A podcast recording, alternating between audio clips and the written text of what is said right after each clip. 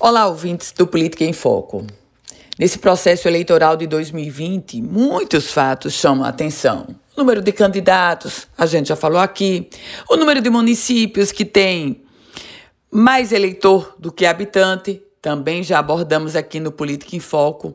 E um outro aspecto preocupa: a possibilidade de abstenção do eleitorado. Normalmente, a abstenção do eleitorado fica entre 15, 16, 17%, não mais do que isso.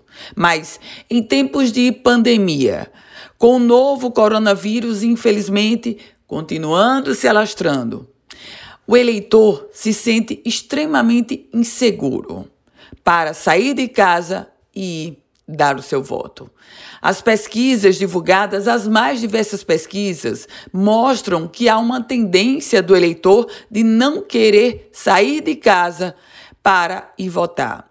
Por outro lado, a Justiça Eleitoral tenta mostrar e divulga todos os seus requisitos, pré-requisitos, protocolos de intenção e de segurança da chamada biossegurança. De um lado, a gente tem a Justiça Eleitoral mostrando que é seguro, sim, sair de casa para ir votar.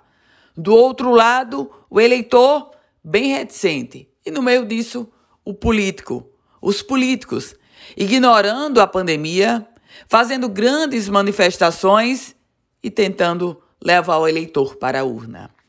Eu volto com outras informações aqui no Política em Foco com Ana Ruth Dantas.